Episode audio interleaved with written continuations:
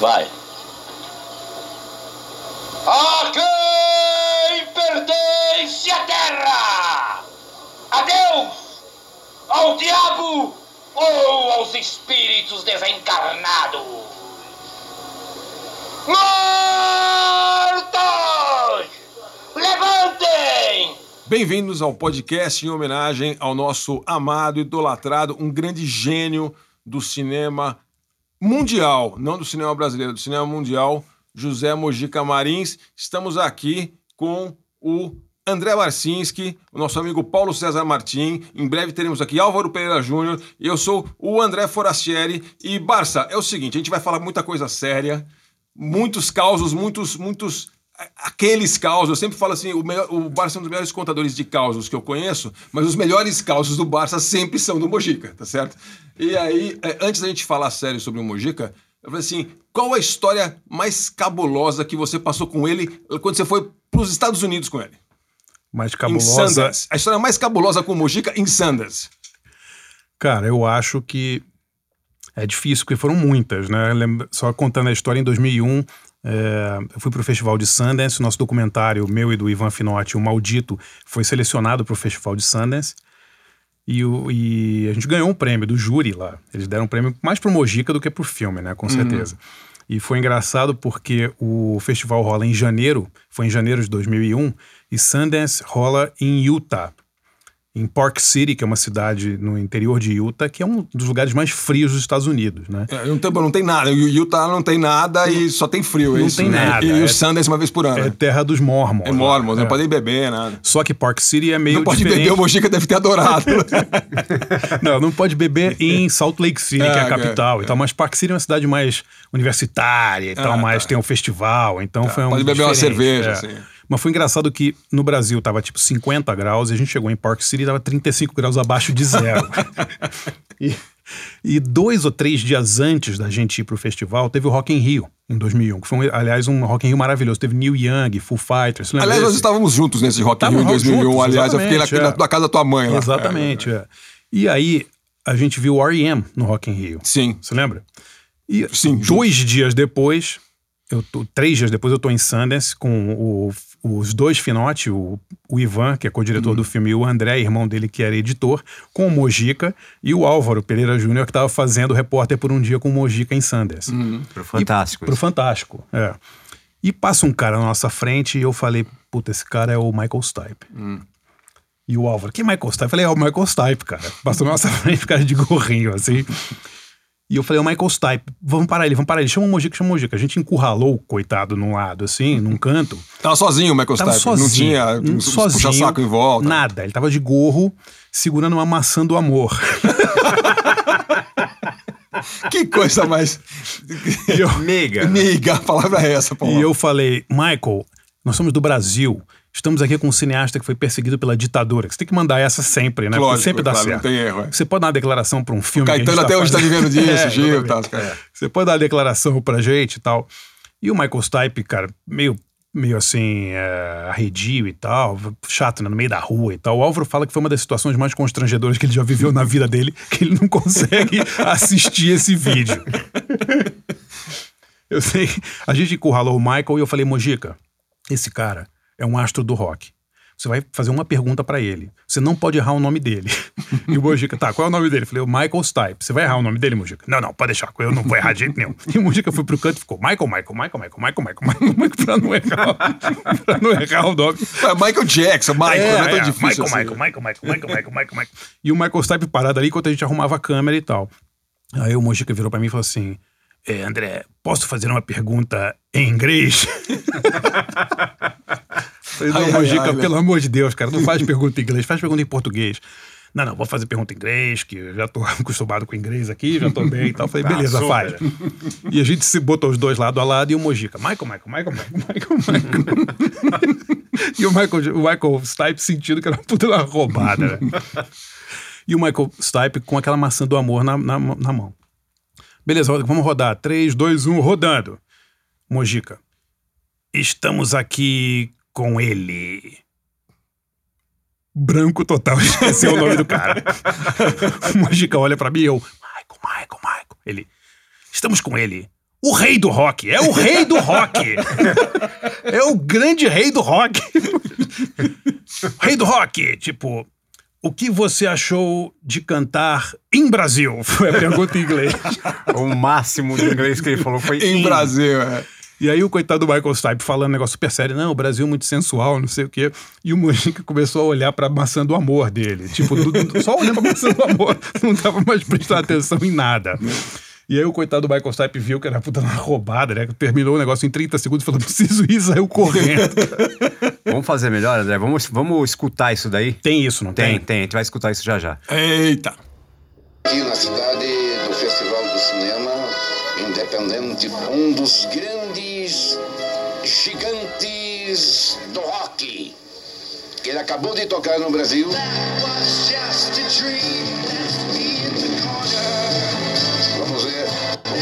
é achou em tocar em Brasília. It was great. I really love Brazil. Foi ótimo, eu adorei o Brasil. Não tinha ideia de que o Rio era uma cidade tão sensual, agradável. Espero voltar logo. Uh, as it is. And I hope to come back very, very soon. Aqui é que está o inferno de Dante. Muito bom. Mas aí é o seguinte, eu, eu- eu- começando, o começando, Álvaro pelo, chegar- começando pelo rock. Quando o Álvaro chegar, ele conta da- do constrangimento dele constan- com essa cena. Bom, É. constrangimento e Mojica, assim, a gente. Vocês, vocês passaram é, milhões, muito mais que eu. É, eu tava lembrando aqui também um negócio, Paulão, que é o seguinte: é, o, o Mojica tava numa super baixa, que eu me lembre, tava numa super baixa, baixa, baixa, assim, sumido, desaparecido, ninguém, ninguém lembrava direito dele. Quando vocês no Notícias Populares ah, começaram, trouxeram de volta para começar a fazer umas coberturas, participar de umas matérias, não foi isso? Quando foi? 90 e bolinha? Assim, isso aí? 93, é, porque assim, essa história de convidar, é, o evento que a gente convidava era pra ser repórter na Fórmula 1. Ah, Lembrando boa. que o Paulão era editor de variedade. O Paulo César Não, Martins era, era de- era- era secretário de redação. secretário de redação É. do Notícias Populares, legendário jornal popular eh, aqui que de São acabou Paulo. em 2001. Exatamente. E, e- e nessa época, o, o Paulão. E, o- era o Álvaro que estava lá? Era o Álvaro. Não, então, essa história de convidar alguém começou em 92. Tá. O, primeiro, o primeiro repórter que inaugurou isso aí foi João Gordo. O André estava lá ainda, o. Martins estava lá. Sim. Ah, para cobrir a Fórmula 1. É. Foi a Fórmula 1. Também O João Gordo dando, ban- histórias. dando bandeirada dele na chegada com a cueca dele, essas coisas. Sim. Aí no ano seguinte, quem, quem a gente vai chamar? Né, pra, porque assim, a ideia era bagunçar a história mesmo, né? Claro. Então, imagina, bastidor, todo mundo, tudo cheio de Mauricinho na Fórmula 1, aquela coisa toda pomposa, Claro. né? Os caras tudo. E aí falou, bom, Mojica, né? Mojica na Fórmula 1. na Fórmula 1. Em 93 foi. E aí, puta, o que, que vamos fazer? Assim, a gente tinha uma credencial de repórter, que de- dava acesso ali ao, ao- ao- aos, aos boxes, né? E, enfim, dava, dava acesso à à Os entrada. caras davam credencial pro NP, né? Imagine você Imagina isso. Bom, a, a- mas, assim, a- a- a- sem querer terminar a história antes, mas acabou esse ano essa história de dar credencial É, pro foi NP. o último ano que alguém deu uma credencial pro NP. Bom, tem, assim, o Mojica, cara, ele, ele, assim, ele era super é, é, a favor das coisas do Brasil, então ele torcia pra Ru- é, o Rubinho no começo de carreira, tava o Senna ainda, né? É. E ele, acho que o inimigo, o inimigo, entre aspas, ele era, era, não sei se era Mansell, Mansell, enfim, ele, que Mansell, ele, é. Ele amaldiçoou todos os carros que não eram dos brasileiros, enfim. É, quando ele tava. mo- é, E nessa época o, o Schumacher tava no começo de carreira, acho que tava na Benetton. Tá. E aí chegou lá pra, pro Schumacher e, cara, e mandou uma maldição no Schumacher ali. Mojica é, mandou? você. Nasce na porta Eita. do, do, do, do, do boxe e o, e o Schumacher lá dentro. É, vai ter um acidente, velho. É, é. não, é assim, não falou em acidente, claro, mas você não vai ganhar. Ele também não era tão trágico assim, né?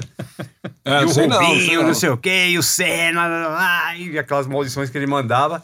Bom, enfim, o constrangimento foi tanto que ele foi convidado a se retirar e nunca mais teve credencial pro NP na Fórmula 1. A FIA se recusa, acho que, pô, deve ter, deve ter até Tá, hoje um tá na X lista na. negra ali. É, tem uma lista negra, um X na parede Notícias, escrito no, notícias populares. né? fora de qualquer coisa, né? Não, o legal do Mojica era isso, né? Que é, todo mundo que conviveu com o Mojica sabe, ele conseguia tornar as situações mais, digamos, pomposas e tal, e esculhambar pela própria ori- originalidade dele. Não era de sacanagem que ele Sim. fazia. Ele era um cara Isso que, original eu, mesmo, isso, que né? eu- isso que é uma coisa assim, quem, quem, quem tá ouvindo a gente aqui falar, assim, o- a imagem do, do, do Mojica, a imagem do Zé do, Zé do Caixão, é, ficou uma imagem durante muito tempo, ah, é trash e tal, não sei o que, uma coisa, ficou essa, essa coisa meio do meio do caminho ali, e até um certo preconceito de classe, Claro. bem claro ali, né? Porque Sim. coisa, coisa de pobre, uma coisa meio tosca e não sei o quê. É, mas o Mojica, ele, eu não sei até, eu não sei até que ponto ele tinha consciência de que ele era percebido assim ou não, mas as, as- todas as vezes que eu encontrei com ele, ele é um cara muito, além de ser um cara muito autêntico e ser muito engraçado e ter esse negócio, é um cara muito, extremamente gentil. Sim, doce. Era É. muito gentil, muito doce, é, assim, é, muito educado nesse sentido, embora não tivesse uma educação formal. Sim, não sei, um claro. cara um super. é, é, e aí, de repente, quando botava lá, "Ah, demônios, levem você para o quinto dos infernos, tal, não sei o quê. Não, e a galera tinha essa mania de falar ah, é o Ed Wood dos trópicos e tal, como, comparando ele ao Ed Wood, Sim. o, o famoso cineasta trash americano. Não tinha nada a ver com o Ed Wood. Vamos falar de cinema? Porque é Vamos, os filmes do Mojica- Isso, isso é uma, isso é uma coisa que, que eu tava vindo pra cá, assim, nesse, no trânsito, na chuva. Eu tava aqui é, pensando que é, é- meio transmimento de pensação. Sabe quando tem é, um cientista desenvolvendo. No século XIX tinha, agora não tem na internet, mas o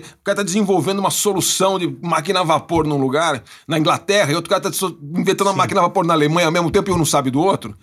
O, o, o Mojica, ele tava fazendo esses filmes que ele, que ele fazia no começo dos anos 60, é, sem saber que tinha os caras fazendo uns filmes hiper cabeludos e hiper é, baratos para drive-in e companhia nos Estados Unidos. Eu não sabia da existência Não, de, de, de- caras que, que, que, aliás, ele era muito melhor do que, que todos eles, a maioria deles. Acho que você tá falando de Herschel Gordon É, Lewis, esses caras que fizeram Blood é. Feast e tal. cara muito pesado, assim. Não, primeiro o Mojica é anterior a eles, né? Porque Sim, o, sim, o A Meia-Noite é de 64. É 64, É. é. Eu acho que assim, coisas tão transgressoras quanto o Mojica em 64, talvez o cinema japonês estivesse É, fazendo é. alguma coisa Tinha parecida. bem punk, né? assim. Mas o Mojica não tinha a menor ideia que, Que as pessoas estavam fazendo esse tipo de coisa.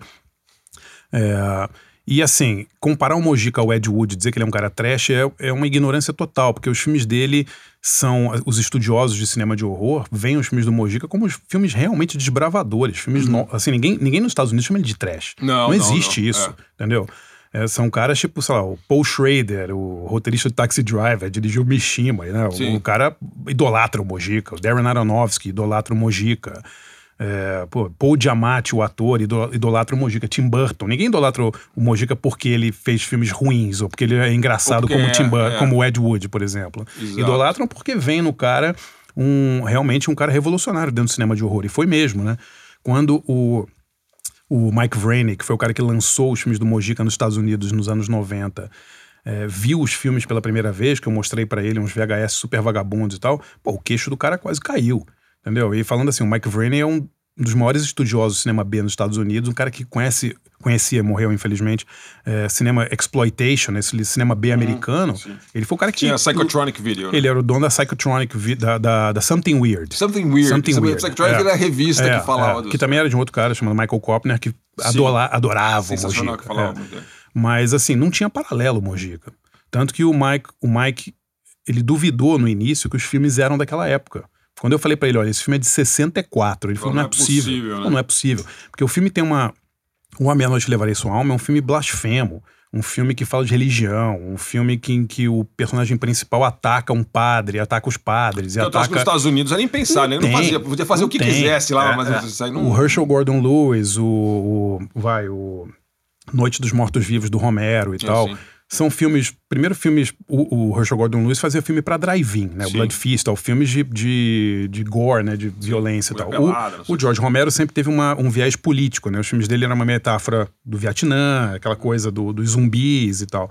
O Mojica não, era religião, né? Era uma coisa religiosa. Então não tem. Você, vai ver isso em Buñuel, em algumas coisas do Jodorowsky, entendeu? É, O, o, o, o Mojica tinha. Assistiu um- algum filme do, do Buñuel na vida, assim? Você tem Cara, noção se ele viu? Depois É engra- acho que sim, né? Depois deve ter Olha, deve- o- deve ter o que é engraçado Até é porque o ele tinha uma seguinte- galera, os, os Carlão É. Requembai, não sei o Sim, quê. Tinha uma sim. galera em volta ali que talvez tivesse mostrado umas coisas pra ele. O Mojica viu muitos filmes sem saber que eram filmes importantes. Porque o Mojica, isso é legal contar, ele. A família dele, o pai do Mojica era zelador num cinema, quando o Mojica nasceu. E foi zelador de um cinema durante muito tempo, em dois cinemas diferentes. Um na, na Vila Anastácio, aqui em São Paulo, e outro na Casa Verde. Então o Mojica viveu dentro de um cinema. Ele viu muitos filmes sem saber direito que filmes eram. Tá. Então eu- me lembro uma vez, é, eu não sei porquê, ele. A gente estava comentando alguma coisa de Orson Welles e tal, e. E aí era o filme O Terceiro Homem, do, do, do, do Carol Reed, lá que tem sim. aquele, aquele, aquele famoso é, plano sequência no início. O Mojica lembrava do plano sequência Sem lembrar do filme. sem lembrar do filme. Claro. Ele não sabia que filme era, não sabia verbalizar, mas ele lembrava, falava, não, aquela cena que a câmera vem assim, quer dizer, a memória cinematográfica E você sacou dele. que era. Eu saquei que filme era. Tá. Então eu falei, Mojica, esse filme é do, é do Carol Reed, um filme com Orson Welles, Famoso, entendeu? E aí ele se liga, entendeu? De vez em quando ele me pedia, ele falou, pô, grava pra mim uns filmes do, do japonês. Aí eu gravava uns Kurosawa, mandava pra ele, Entendi. gravava em DVD, eu dava pra ele e tal. Aham. Mas era engraçado, esse conhecimento cinematográfico dele era totalmente instintivo. E você percebeu, percebia que ele tinha visto muitos filmes, mas ele não conseguia ordenar na cabeça dele de quem eram aqueles filmes. Você sabe se ele viu Psicose na época? Ah, o Hitchcock ele conhecia. Deve ter Ele visto, conhecia. né? ele- Eu, eu, eu- eu- eu peguei pra ver Psicose com meu filho, que eu não tinha visto, moleque.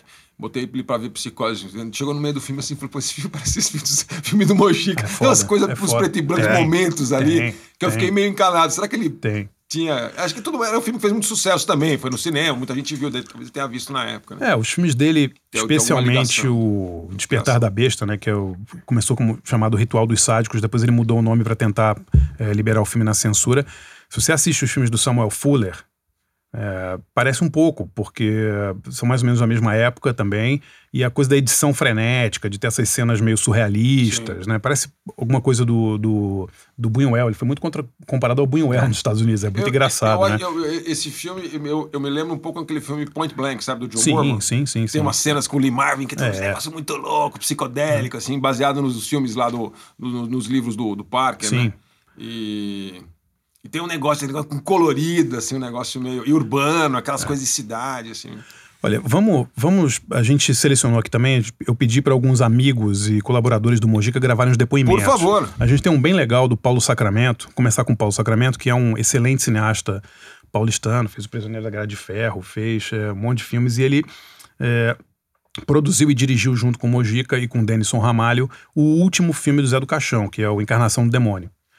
E é um cara muito importante na vida do Mojica, muito amigo do Mojica, e gravou um depoimento muito legal sobre ele. Vamos ouvir aí, Paulo. Que legal, vamos ouvir. Bom, quando eu fui produzir o Encarnação do Demônio, parecia uma loucura total, né? Primeiro, a gente não sabia se ia conseguir dinheiro, é, depois não tinha a menor ideia de como é que seria filmar com o Mujica, é, com uma equipe de outra geração que ele não conhecia, é, todas as histórias de loucuras de filmagem do Mujica, enfim. Eu estava começando a produzir longas-metragens, né? E tinha que segurar as rédeas desse, desse projeto, que era um projeto bastante complicado para se fazer com o dinheiro que a gente acabou conseguindo. É, para minha surpresa foi muito fácil fazer o filme. O Mojica ele sabe criar um clima de muito prazer, assim, de muito respeito com a equipe inteira e tal. Bom, é um dos caras mais carismáticos, mais talentosos que eu, que eu conheci, né? E a gente tinha um núcleo duro ali, que era eu, ele e o Denison Ramalho, que foi roteirista e assistente de direção, né? E a gente foi um momento ali um, de uma troca criativa, né? Intensa, assim, no limite, né? E a gente criou uma sinergia entre nós, uma confiança ali, que, que foi muito importante para que o filme conseguisse ser feito, né? Bom, de lá para cá, o Mojica virou um grande amigo meu, um cara que eu frequentei aí esses anos todos, assim. E essa, essa loucura que parecia é, lá no começo fazer esse filme se revelou um dos maiores acertos que eu, que eu fiz na minha vida. Bom, mais uma história aqui do Grande Mojica. É, bem no comecinho do Encarnação do Demônio, a gente nem sabia que ia fazer o filme ainda. É, eu tinha escrito o projeto num edital de fomento público, que era para filmes de baixo orçamento. É, eu e Mojica tínhamos que ir para o Rio para participar de um pitching, que era como um encontro com o júri, assim, para esclarecer algumas dúvidas e fazer uma defesa verbal do projeto, né? Bom, oito e pouco da manhã, tô lá eu e Mojica sentado num avião. Mojica já não gostava muito de viajar, né? E a gente estava tenso por causa da. Era um dia muito importante. Enfim, se a gente ganhasse, é, conseguisse levantar esse dinheiro do edital, o filme, a gente saberia que, que o filme estaria praticamente financiado, né? E a gente está lá sentado no avião, de repente vem a aeromoça antes do avião decolar e resolve fazer uma promoção, porque a companhia aérea iria, ia sortear entre todos os, as pessoas que estavam no avião um squeeze, que é aquela porcaria daquele copinho de plástico, assim, é, com o logo da companhia e tal. Aí fizeram uma auê lá na frente, sortearam uma cadeira e é óbvio que o cara sorteado foi o Mojica, né? Mojica foi lá para frente, recebeu aquele squeeze como se fosse um troféu de um festival internacional de cinema, levantou aquilo, fez um discurso, etc. e tal, é, deu o show dele e de certa maneira eu acho que aquilo quebrou um pouco o gelo ali, tanto para ele quanto para mim, e a gente meio que relaxou e falou, cara, o universo está conspirando realmente de uma maneira doida e a gente vai pegar esse dinheiro e vai fazer esse filme que o Mojica queria tanto. E dito e feito, a gente chegou lá no Rio, participou e, para nossa felicidade, o júri selecionou o projeto e o resto é história. Pô, Muito- mas e só do muito Mojica legal, né? subir num avião já foi um momento histórico, né? Como é que era a história dele com o avião, Barça? Cara, o Mojica odiava viajar de avião. Morri de medo. Não, e ele, ele não só morria de medo de avião, como ele ficava constrangido, porque muitas vezes ele entrava no avião e tinha gente que descia do avião. Uia. Na, não, não, não aceitava viajar no mesmo avião que ele. Já- Isso é uma coisa que as pessoas de hoje não têm noção. Aliás, quem, conheceu o Mojica depois não tem noção. Mas, ah, ah, e eu vi, você tem histórias dessas, eu tenho, o Paulão vai ter também. É que é o seguinte, meu, as pessoas tinham medo do Mojica. Medo de verdade. Conta aí do avião, ele pode me contar um. Não, eu fiz várias viagens internacionais com o Mojica. E quando eu marcava os nossos assentos, eu sempre marcava o Mojica num corredor, porque ele tinha que ir ao banheiro a cada 20 minutos, e eu no, no outro corredor, com o corredor no meio. Tá. tá? Porque eu não queria sentar ao lado do Mojica, porque, porque o Mojica era muito ah, destrambelhado. Então, assim, ele ia Mas ele ia abrir... derrubar a comida na Cara, cara. ele abria uma comida de avião, voava ervilha, três fileiras pra frente, três ervilhas pra trás, três fileiras pra trás, entendeu? Aquelas coisas pequenininhas, tem que ser tudo Cara, jeito assim, era um né? absurdo. Fora que o que acontecia era que o engraçado é que sempre tinha um coitado que viajava ao lado do Mojica durante 12 ou 15 horas. E eu ficava vendo a cara da pessoa quando ela chegava e percebia que ela ia fazer um voo intercontinental ao lado do Zé do Caixão. Você já fazia de sacanagem, olha de propósito. Não, cara, eu não queria ficar do lado do Mojica, mas sempre tinha um coitado que ficava. E uma vez eu me lembro, a gente estava, foi nos anos 90, não me lembro se foi para França ou para Portugal, e era aquela época que você ainda tinha que ver, você via o filme, mas você tinha que selecionar o canal do áudio, né? E o Mojica tava no meio da noite vendo Matrix. Matrix. Cara, adoraria que- saber o que, que o Mojica achou do Matrix. Então, só que ele tava com o fone meio fora e dava, era um barulho, porque dava pra ouvir tudo. Aquele puta som, né, meu? É, o som muito Crystal alto Method, e ele com, al- com o microfone, ele sempre muito destrambelhado e ele com o headphone meio fora do ouvido, dava pra ouvir um som, um barulho e tal. E eu falei, cheguei pra ele, encostei nele assim, né, por, meti a mão assim no, no ombro dele e falei assim, Mojica. E ele vira, tipo, quatro da manhã e fala, o quê? tipo, gritando. Porque, Acordou, porque o som... Cara, ele acordou quatro fileiras, assim, de, de gente... É, na, pra frente e pra trás. Ó, chegou, chegou o Álvaro. Eita lá, lá. Tava no cemitério. Álvaro. Tava no cemitério lá, tava. Senta aí, Álvaro, senta aí. Álvaro Pereira Júnior, Bem-vindo. bem-vindo. Tá contando Mojica no avião. Aí, no avião. aí, aí, e eu falei, Mojica, o que, que você tá vendo? E o Mojica, o filme não tem nada a ver com som. O som tá errado. Falei, como assim tá errado, Mojica? Tava no meio do filme. Falei, peraí, deixa eu ver aqui. Aí peguei, ele tava ouvindo tipo uma rádio de blues, assim, sabe? Não tinha nada a ver. Ele tava vendo Matrix. Ele tava vendo Matrix, ouvindo outro áudio de outra coisa, que não tinha absolutamente nada a ver. É tipo o Mágico de Oz com o Pink Floyd, né? Mas Exatamente, não- é, não- nesse exatamente, caso não é, casava. é, exatamente. é. Ô, Álvaro, a gente contou já a história do Michael Stipe, e eu me lembro que você falava que era um, um dos momentos mais constrangedores da sua vida, que você não conseguia olhar aquela cena, é verdade? Pô, aí precisa botar pra assistir agora isso aí. É, eu, não, eu não consigo ver gravado. Não, vamos assistir, vamos ver. consigo. Tem um lance de vergonha ali. Um não, dá.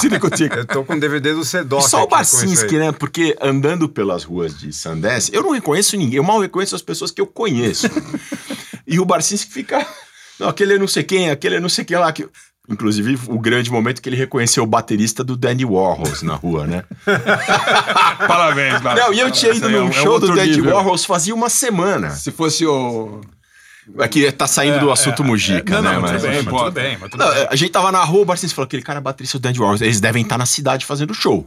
Vamos levar o Mojica pra conhecer. Não, e a gente. Eles fizeram um show surpresa. Ah, o Com a Barcinski abertura da Nica Costa. Você lembra Já disso? lembro, É, super. é. senhora. O Barcinski ficou louco, começou a ligar pra todos os assessores de imprensa da época que ele morava nos Estados Unidos e descobriu que era um show pra Warner, né? um show secreto pra Warner em Sundance. Porque Sundance fica rolando os.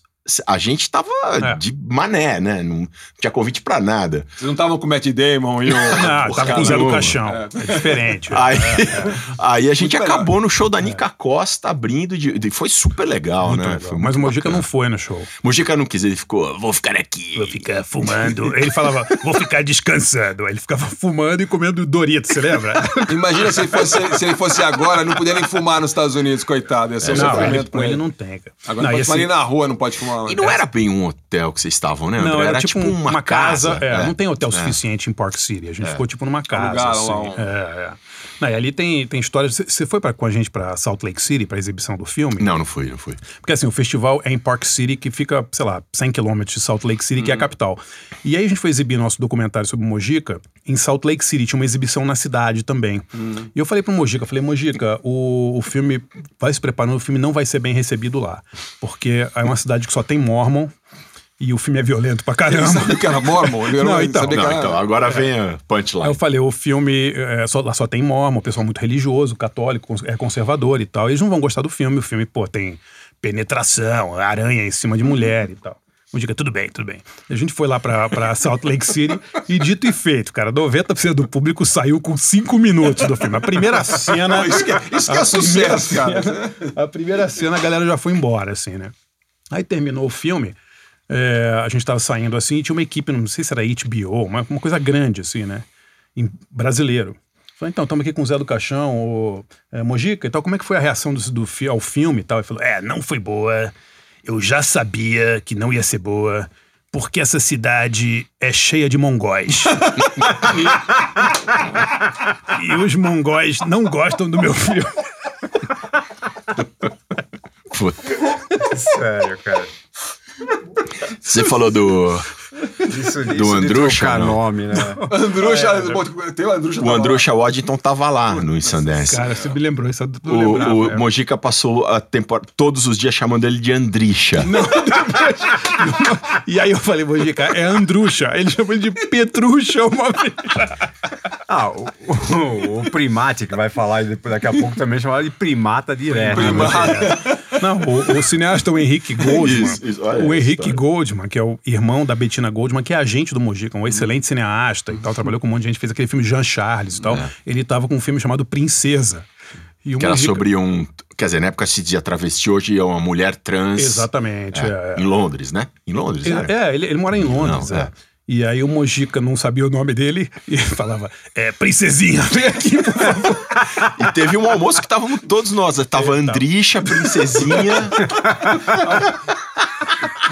Eu não vou nem te perguntar como é que ele chamava, Álvaro. Não, o Álvaro ele lembrava do nome, cara. Ele lembrava, mas assim... Acho que a gente não teve dificuldade. André, Álvaro, Ah, não- Paulão. É, Paulo, Paulo. Não, mas o Mojica, a gente tava falando como ele conseguia, é, às custas da simplicidade dele, acabar com qualquer pompa de qualquer É. co- coisa, né? E em Sundance era direto isso, né? Tipo, ele falando com Roger Ebert, lá, o maior crítico vivo americano. Eu sabia quem era, o cara, o gordinho, aquele gordinho, tava ali falando comigo. Não tinha medo de nada. Não, não sabia quem eram os caras. Mas né? também, se soubesse também. Mojica, vamos lá, vai ter um jantar, a Catherine Deneuve vai estar lá. Não, não, vou ficar aqui no hotel descansando.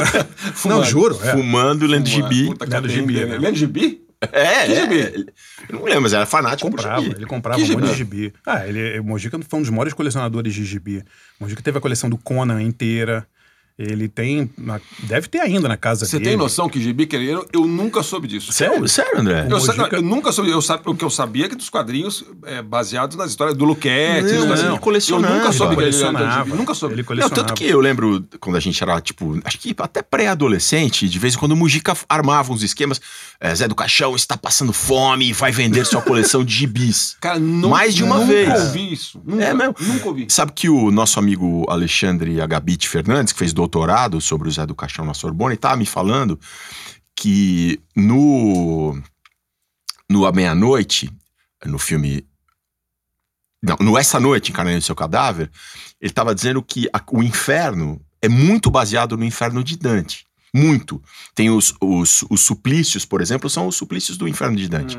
E eu tava perguntando pro Ale como é que o Mujica teve contato com isso. E ele falou que foi por adaptação de gibi. Sem dúvida. É, é. Era um super É, fanático por gibi. Conhecia Edgar é. Allan Poe de gibi também. É. É, porque nos anos 70, principalmente, bom, tinha os gibis do, da EC Comics, gibis de terror dos anos 50, que não- meio que não chegaram aqui, foi muito, muito pingado. Uhum. Mas no- aí já nos anos, nos anos 70, eh, aí, fim de 60, 70, aí tem muitos de terror, que era a Warren Publishing, que era a editora americana, que no Brasil chegou aquela revista Cripta, que era Ah, Creepy sim, nos é. Estados Unidos. E aí teve um monte de cópias, um monte de- e era um monte de. A arte era um monte de filipino, a maioria nos filipinos, fazendo que eu era, colecionava era muito assustador, né? Era muito Agora, assustador. só, só, só voltando nessa história do, de, de acabar com pompa de evento, eu lembrar uma do, do, do Notícias Populares.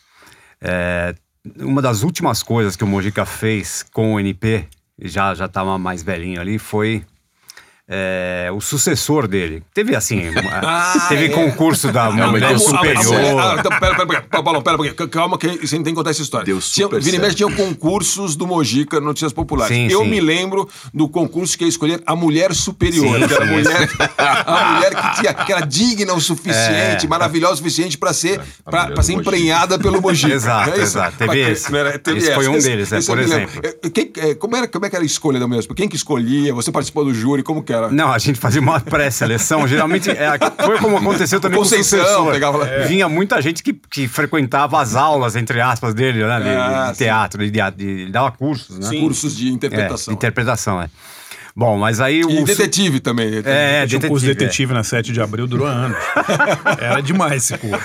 Foi- é. Eu E tenho aí, um amigo, o fim, Thiago né? Blumenthal, cujo irmão fez o curso É de detetive do Pô, Mujica. sensacional. O irmão dele é mágico. Presenciei muitas aulas. Tá? As aulas tinha aula prática, que você tinha Bom. que seguir as pessoas na, na Praça Roosevelt. Você- você- na você- Praça Roosevelt, não, na Praça República. Você chegou a seguir alguém, Barça? Não, eu fui lá filmar as aulas. Ah, pô, fantástico. Conta aí, Paulo. Mas Conta aí, Paulo. Peraí, teve a mulher superior, aí teve o substituto Sucessor. do, do sucessor. Então, esse foi o último. É. O assim, já, ele já estava cansado já, né, da, da carreira dele. E ele queria um sucessor. Aí o Fernando Costa Neto, o Dandão, era o editor na época, já na, na fase final do NP ali. E topou, não, vamos fazer, tal, não sei o quê. A gente faz um concurso e tal, pra ajudar ele, não sei o quê, pau. Aí fizemos lá. E, enfim, a seleção a gente fazia, mostrava pra ele, mas só vinha, só vinha aluno da escola dele e tal. Aí teve a grande final. A grande final foi no, foi no Brancaleone, lá na Luiz Murar, na Vila Madalena, sabe? Lugar, Numa o casa. que seria hoje o equivalente do lugar mais hipster de São Paulo. É, né? cara, só Tudo a ver com o Mojica. Só né? coxa, né? Enfim. Cecília, é. Aí o júri era, acho que Ivan Finotti, o Dandão, né? O Fernando Costa Neto, eu e o Ratinho. Imagina o ratinho topando uma dessa hoje. O né? mundo muda, né? Hoje o, cara, o filho do cara é governador. Aí tava lá, os caras faziam aquela performance ali e tal, aquela, sério, aquela coisa Maravilhosa. E quem foi eleito, Pauleta? Então, peraí. Aí. Paulão, quero fumar, vamos lá fora tal. Aí vamos lá. Aí fumando assim. Isso já depois os caras terem se apresentado e tal. Paulão, cá com, cá com. Cá entre nós aqui. Tudo uma merda, hein? Não tem sucessor pra mim aí, Paulão. Lógica, mas não vai falar isso lá, né? Não, é, bem capaz. de Aí, falar. enfim, aí elegeram um cara lá que eu não sério, a- a- não faço nem lembro o nome do cara, não lembro nada. Sei que, Não era o Toninho do Diabo, não. Não, não, nem tava, nem tava. Cara, a única vez que Eu sei que o Mojica falou lá na- na- pra terminar. Ele falou assim: Quero desejar aqui ao vencedor muita sorte na carreira, porque você vai precisar, viu? Agora me pergunta quem é, ou o que, que aconteceu. Eu não faço a menor ideia do que aconteceu com o sucessor do Mojica. Podia ter morrido até antes, Antes dele do agora. Mogi, morreu antes do O Mogi. Torinho do Diabo, o Mojica. A única vez que eu vi o Mojica sair do sério, o Mojica não gostava do Toninho do Diabo. E eu, o Ivan e eu, o Ivan Finotti, a gente sempre sacaneava o Mojica com o Toninho do Diabo. Falando, não, o Toninho do Diabo vai ser o sucessor. Que sucessor, porra nenhuma? Ele realmente saía do sério. Aí um dia eu tava no carro, era o Ivan dirigindo, o Mojica na frente, que o Mojica sempre ia fumando com o braço pra fora, assim, e eu atrás. E eu comecei a coisa que eu sempre fazia com o Ivan. A gente acabou de lançar o livro. Eu falei, então, Ivan, agora que a gente fez o livro do Mojica, a gente tem que entregar o livro do Toninho do Diabo. E o Mojica começou, hum, começou assim. Eu falei, é. mas, pô, vai ser um trabalho muito maior do que o do Mojica, né? Se no Mojica teve 400 páginas, o Tori do Diabo pelo menos umas 800, né? E ele começando a ficar muito puto. E aí o Ivan mandou uma do tipo assim. É, né? A gente tem que resgatar a importância do Tori do Diabo. Aí eu, que importância, porra? Que importância? Esse cara não tem nada, não tem importância. Ele saiu do sério. Era o rival dele, né, cara? Era o rival. É muito... Você, ô André, você participou de uma de um concurso do Mojica, Eu você lembra? participei, eu fui, eu fui, eu, fui- eu, eu- eu junto com, com o André e a minha mulher, mas a galera, nós fomos jurados no concurso de, de- de- da formatura do curso de atores. Foi uma das ah, umas experiências mais inesquecíveis. Eu vou, eu vou estar no, no ca- chegando no caixão, não vou esquecer. Mas você foi jurado? Eu fui jurado. Pô, eu tenho, Mas tinha que eleger o melhor aluno? Não, Eu calma, tenho não, um não, é- vídeo não, disso. é, não, agora, agora, essa aí é demais. Essa aí, porque eu sei, eu sei até que os caras falavam. Era assim, era um lugar, acho que era no Ipiranga. No Ipiranga. É. E aí as, as mulheres, as, as meninas Lotado. todas. De, de- lotado, lotado. Ah, os caras tudo de terno, as meninas de longo, os caras faziam roupa tipo roupa de formatura, mas gente simples, simples, simples, simples, com as famílias, era um negócio oculto. E daí, e aí ele pegava no começo, a gente, ah, eu jurei, aí, assim, é, André Foraciari, praticamente um especialista no assunto. Não, a, a- a sua- a Cris, eu me lembro, a Cris, que é a mulher do Forasta, era Cristiane Lucchesi, jornalista e praticamente entendedora do assunto. Qual o assunto? né? Sempre que eu acho que encontrava a Cris depois, eu falava, "É, entendedora do assunto. assunto. é. E aí, e aí foi muito insano, porque aí os caras subiam e ele falava, e ele chegou assim. Então, para se formar agora. Tinha- Cada um tinha que falar uma frase. Era, era a mesma frase. O Mojica falava uma frase e a galera tinha que copiar tinha a frase. que tá. tinha que interpretar a frase dele. E aí, é, o Barça tem isso em vídeo. A gente viu uma vez, a gente quase morreu todo mundo, assim, de, de passar mal. E era, era uma, você me corrija, Barça, que era uma, uma, era uma coisa assim. é, força das forças, das trevas, do limbo do universo. Me guarde. Me guardem com o seu poder. É isso? Exatamente. Aí, então. Aí, só que é o seguinte: aí o primeiro cara chegou lá e falou assim: é, força das forças, né? Chegou no terceiro, já tava o cara, força das trevas, do limo. Olimpo! Olimpo! Olimpo, o Olimpo do universo.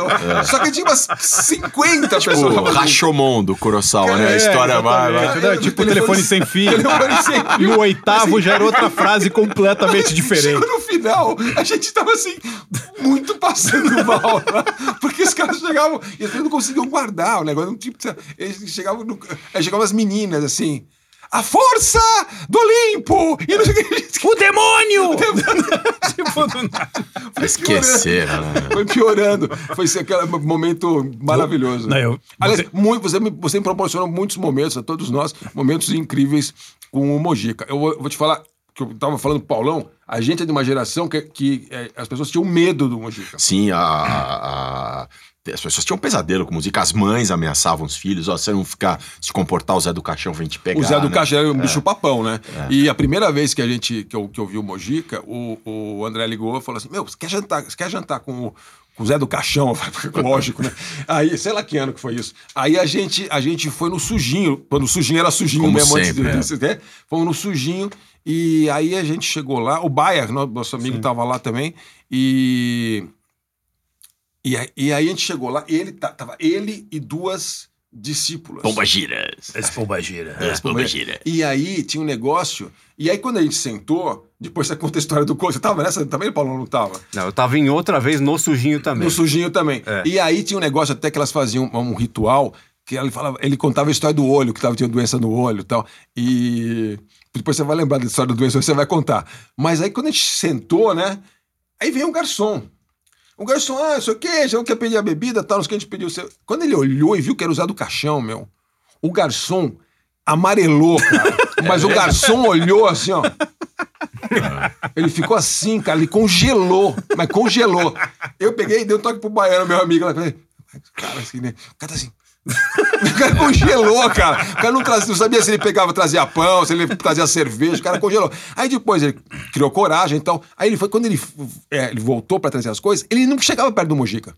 Ele vinha por perto da medo, gente né? e botava do nosso lado as garrafas de cerveja, porque ele ficou com medo de chegar perto do Mogi como garçom, não era uma criancinha, era um marmanjo A lá. gente tem muito essa imagem do, do- depois dos anos 80 do Mojica, É. coisa trash, da vida dele ali Sim. e tal. Mas, cara, ele foi muito gigante nessa em 60, 70, assim. Muito, mas é, muito, era é. muita gente conhecia o cara. Ele era muito Ele era um popular. cara tipo, que- ele era que nem o Roberto Carlos e o Pelé, É, entendeu? é, era- todo, mundo- todo mundo conhecia ele. É como o André falou, é, é raro um artista ser incorporado ao folclore de um país. o Mojica sim, sim. é como a mula sem cabeça, como o Saci Pererê, é, mesmo, né? É verdade. É verdade, ele é, mais, ele, ele é diferente do Roberto Carlos. Ele uma- É, ele é uma folclore, Uma mistura né? do Roberto Carlos com o Saci Pererê, né? É, negócio, e, né? e esse lance que o Barcinski falou também recentemente, numa reportagem que eu fiz pro Fantástico, que é da, dessa eh, simbiose né, entre o artista e o personagem. Né? O- quem é, como o Barcinski deu como exemplo, o, o Charlie Chaplin e o Carlitos. São coisas diferentes, né?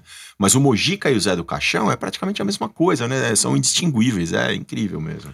É, um você não caso tem- único. Chegou uma hora em que ele começou a interpretar o Zé do Caixão. É uma coisa louca, né? Tipo, você Uhum. pensar que o criador é tomado pela criatura e tem que interpretar a criatura. Ele andava de preto o tempo inteiro, Sim. tinha que usar aquelas unhas longas. Ele não queria usar unha Não, longa. um dos momentos de maior depressão dele, na época, é, isso na época do NP, foi quando ele teve que cortar, a, porque a época tava atrofiando, né? Isso, sei lá, 90 e alguma coisa. É, ele cortou a primeira vez em 82 no programa do Gugu. Sim, sim, mas depois com- né, é, é, ele deixava todas as unhas, não era só o É, porque ele, ele tava dando muito problema e ele teve que cortar, cara. Ele falou: tô mal, tô mal, Paulão. É, Perdi tá mal. minha identidade. Não, também porque é ele ia perder emprego, né? Ia perder É. trabalho, porque as pessoas contratavam ele pra aparecer como Zé do Caixão. Sim, É. Né? sim. Ninguém queria o Mojica, né? Mas foi obrigado a cortar, porque senão não ia per- perder Sem dúvida. movimento ali. Vamos ver o depoimento da Paula? Vamos. Minha mulher deu um depoimento também sobre o, sobre o Mojica. Vamos ver, Pauleta, sobre o, sobre o, o Mojica e a minha filha nasceram quase no mesmo dia. Minha filha é de 12 de março, ele é de 13 de março. Então a primeira visita na maternidade da minha filha, da nossa filha, foi o Mojica. Então tem ela contando aí. Bom, falar do Mojica é sempre muito prazeroso, vai continuar sendo. O Mojica entrou na minha vida desde o primeiro momento em que eu comecei a namorar com o André, ouvindo as histórias que o André me contava do Mojica e depois ouvindo o Mojica contar as histórias pessoalmente. E quando a Nina nasceu, nossa primeira filha, o Mojica fez questão de ir até a maternidade e visitou a Nina no dia seguinte em que ela tinha nascido. É, foi, achei isso muito especial da parte do Mujica, porque eu nunca podia imaginar que essa seria a primeira visita da Nina e que o Mujica ia fazer questão de visitá-la. Foi muito bonito e muito marcante isso pra gente. É, são muitas histórias do Mujica, mas eu separei uma que eu adoro, que eu achei muito sensacional e fiquei pensando sobre essa história depois, ao longo de muito tempo. É, uma vez eu fui pegar o Mojica na casa dele e ele morava ao lado de um bar. Quando eu cheguei, ele estava no bar, o bar estava vazio, só ele no balcão é, e dois cafezinhos. E o Mojica estava resmungando, como se estivesse falando com alguém. Quando eu cheguei perto, ele parou de falar e eu perguntei: Mojica, você está esperando alguém? Está tomando café com alguém? Ele falou: Não, eu estou tomando café aqui com meu amigo tal. E a gente, eu não vi amigo tal nenhum, mas fiquei ali esperando um pouquinho e o Mojica pagou o café e fomos embora. Ele entrou no meu carro e começou a contar a história desse amigo e que esse amigo aparecia de tempos em tempos e sempre aparecia pedindo dinheiro e que é, que saco, que toda hora, depois né, o cara sumia e depois aparecia sempre precisando de grana e que ele não aguentava mais isso, reclamou o caminho todo do amigo, contou histórias do passado do amigo e falou um monte, ele falava alto no carro, punha a mão para fora, cada vez que eu parava no sinal, as pessoas do lado, o carro do lado ficava me olhando, era sempre muito divertido, muito engraçado. E quando eu cheguei é, no lugar e encontrei o André, eu falei para o André essa história que ele tinha contado, que ele vinha, tinha vindo o caminho todo resmungando e, e reclamando desse amigo. E aí o André me falou que esse amigo já tinha morrido há anos. E aí eu fiquei meio chocada na hora. Eu falei, ué, mas espera aí, ele veio me contando como se essa pessoa estivesse viva. E eu vi, ele estava com dois cafés.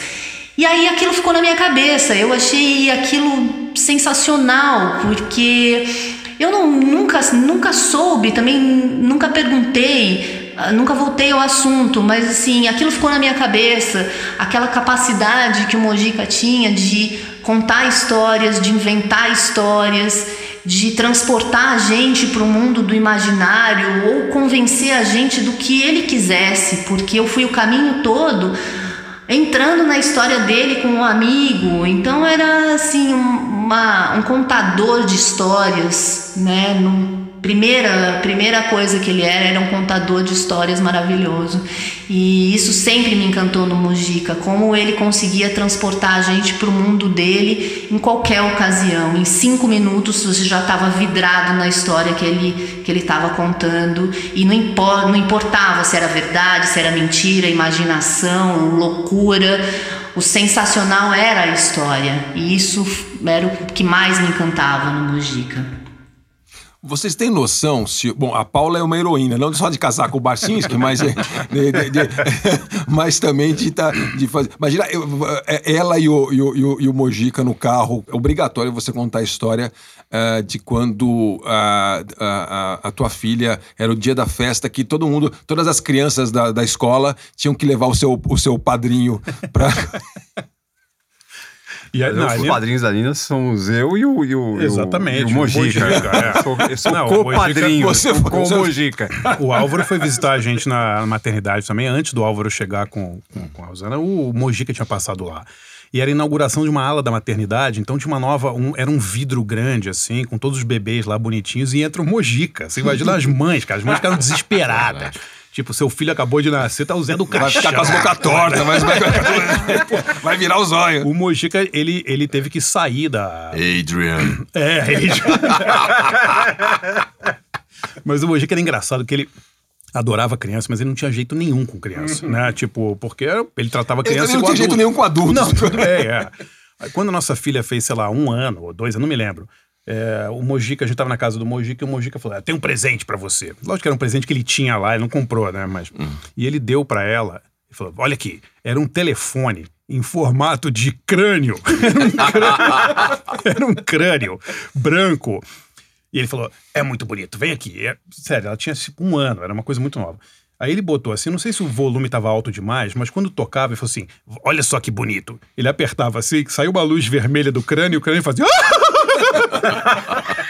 Cara, Bom gosto, né? A coitada ficou chorando um ano, cara. Tipo, não queria, não queria nunca voltar lá pra casa do tio Zé, porque era coisa Pô, assustadora, né, cara? Isso me faz, faz com que eu me sinta um pouco menos mal de ter dado um boneco do Godzilla pro meu sobrinho quando ele fez dois anos.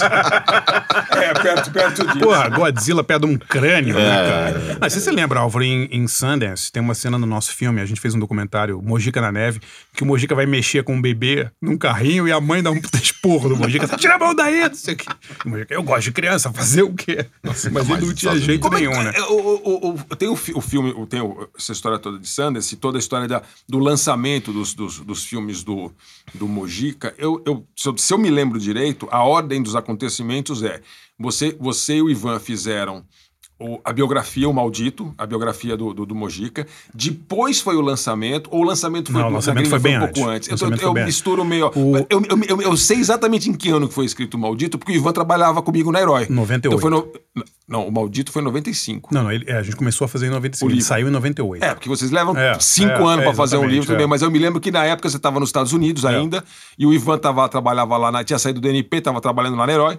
E, e aí vocês ficavam trocando, não sei o que, você ficava pautando. O Ivan fala, pô, o Barça tá lá em Los Angeles, fica aqui me enchendo, é, cobrando o que eu tenho que fazer, não sei o que então. Porque as entrevistas todas no Brasil, e quem tinha que fazer era ele, sim, porque você tava lá é, nos Estados Unidos. A ordem foi: os filmes dele saíram no exterior entre 92 e 93 começaar a ser nessa Você época. que levou debaixo do braço, pelo que eu me lembro, o, o, as fitas para mostrar lá pro, é, pro a história, não foi? A história em 91, eu fui, fui, tava nos Estados Unidos fazendo um outro livro, o meu primeiro Barulho. livro, Barulho, e eu comprava os filmes dessa empresa chamada Something Weird Video, que era um VHS na época. Comprava filme do Herschel Gordon Lewis, comprava Sim. filme do, sei lá, do Mario Eu acabei Bava, indo na casa dele, você me apresentou, fui lá em 92, Mike, né? eu fui na casa dele. E o Mike era um cara super legal, ele tinha sido empresário do Dead Kennedys, do TSOL, do Black Flag, ele uhum. tinha um uhum. passado punk, assim.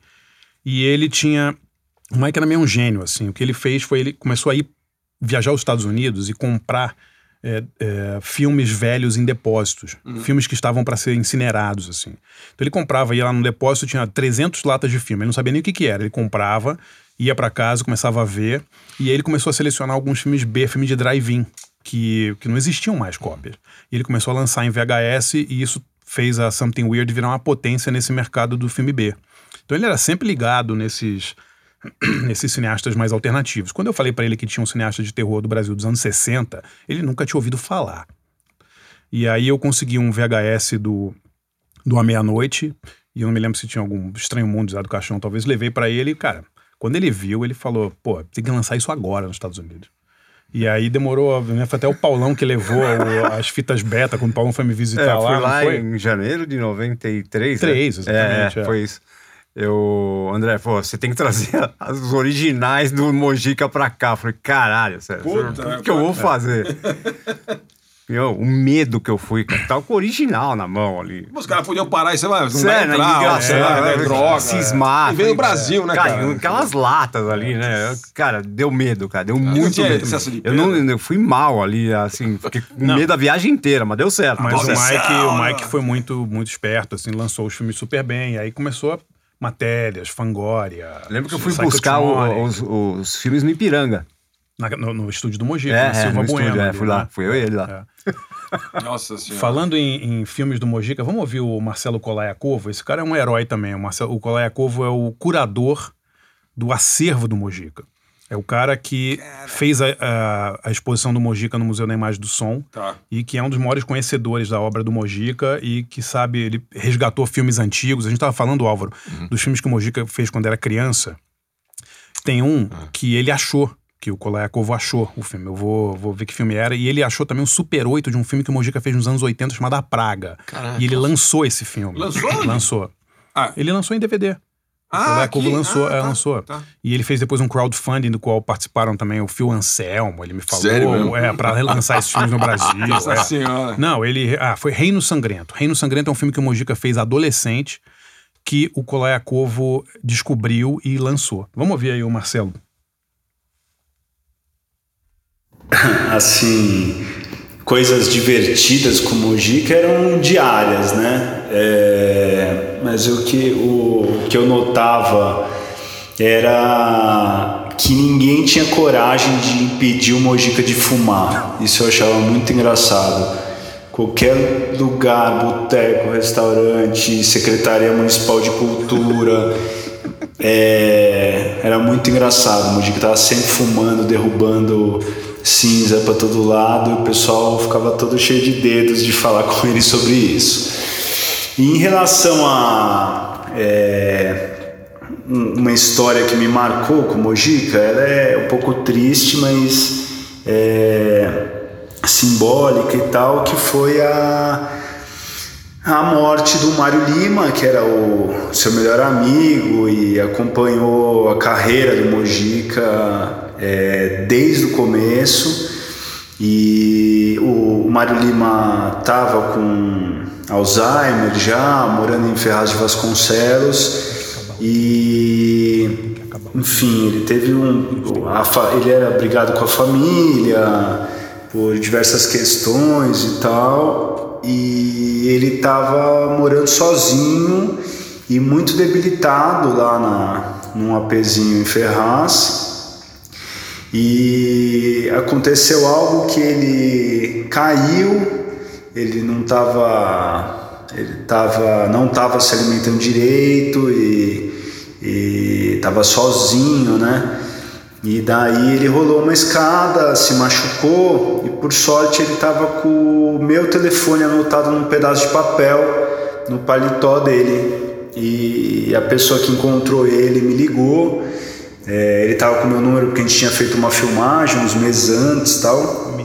E daí, por conta disso, eu consegui levar o Mojica até lá, até Ferraz. Por sinal, foi, foi bem bizarro. A gente, eu tinha um Fusca na época e a gente foi até Ferraz, que é longinho, né? É perto de São Paulo, mas é um rolê.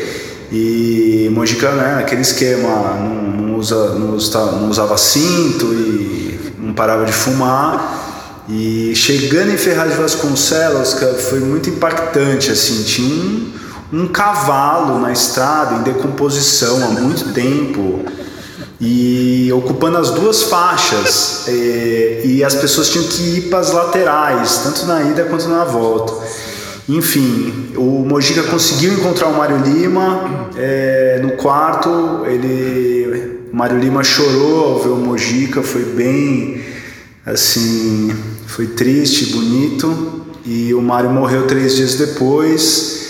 É, não tinha ninguém para ir no velório. É, até falei com o Mojica, o Mojica falou que já tinha visto ele pessoalmente.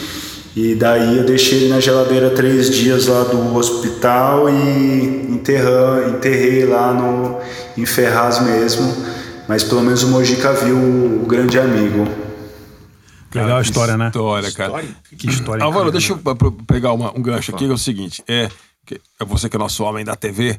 É o seguinte, o, o Mojica, embora tenha essa carreira incrível de, de cinema, um gênio brasileiro aí, reconhecido internacionalmente, é, é, ele, ele foi muito, talvez muito mais assim, as pessoas conheciam ele é, demais TV, né? pela TV, porque é, ele, ele fez programas de TV, ele dirigiu, ele atuou em programas de TV, ele era uma celebridade que ia na Hebe Camargo, no Flávio Cavalcante, não sei onde, e depois teve os programas, quantos anos, Isso é oito anos de programa com, com, Sete. com sete anos Sete de programa com o. Barça. Cara, não sei se é, e é da nossa, da nossa infância. Você olhando pro Mojica, o Mojica na TV, que, qual, qual, que, que, que você fala do cara, meu? Eu lembro, o que eu mais lembro era, eu acho que nem era o primeiro programa dele na TV, que eram as chamadas para um programa que ele ia ter na Tupi, que era essa história. Se você não assistir, eu vou dar uma praga em você. Se você mudar de canal. E eu lembro disso. A gente tinha tipo 5 anos de idade. Eu acho que eu era, um pouco, eu era um pouco mais velho. Eu acho que eu tinha uns 12, assim. Porque não era o primeiro programa que ele teve. E eu acho que era na Tupi. E eu lembro que es- estreou num verão. E eu tava de férias em Santos. E eu e o meu amigo Jair, popular Lolão, a gente ficava vendo de sexta... esperando, porque era sexta-noite pra começar o programa do Mujica. Era apavorante. Que ano né? a gente tá falando, mais ou menos? Puta, André, eu, eu, vou, eu vou chutar, mas eu chutaria 74, Eu, assim. eu- eu acho que é por aí também. Eu sou Show do Outro Mundo, será? Mas esse foi um pouco Lembro, eu lembro que as chamadas eram muito boas, Ele não cara. era na Bandeirantes, cara? Na Bandeirantes Então, foi em 68, é. Não, eu não, acho fez que antes, é. Eu acho que era na Tupi, porque era uma É, época que não pegava TV direito em Santos. Além, muito e a Tupi pegava além. bem. É. eu acho que era. Era sexta- era isso. sexta-feira? Sexta-feira. é. Eu tenho. Eu, eu, eu, eu, eu acho que eu, eu não lembro de ver, eu lembro de ver as chamadas e de ficar ah, muito assustado. É, era- Eu- eu- as eu- chamadas eu- eram apavorantes. Eu, eu, eu, sou- eu nasci em 65, devia ter uns 10, 9, 10 anos assim. Eu me lembro que as chamadas eram assim, de você ficar. Era muito eu não sei se eu cheguei a assistir a na Bandeirantes, eu cheguei a assistir. Várias, várias vezes. Que Lembrando que o, o Forastieri é de Piracicaba, né? Não tinha ter muito canal, né? Não, não, lá não tinha canal. Canal ia. Canal lá. Ia de, ia, ia, ia- ia de mula, de burro lá pra chegar. Talvez esse lance do cigarro que, que o Colaco tava contando aí. Cara, é, eu lembro às vezes que ele foi no garagem, no nosso programa de rádio, Instinto, a gente. Instinto não, eterno. eterno. A gente. Imortal, que nem o Mojica.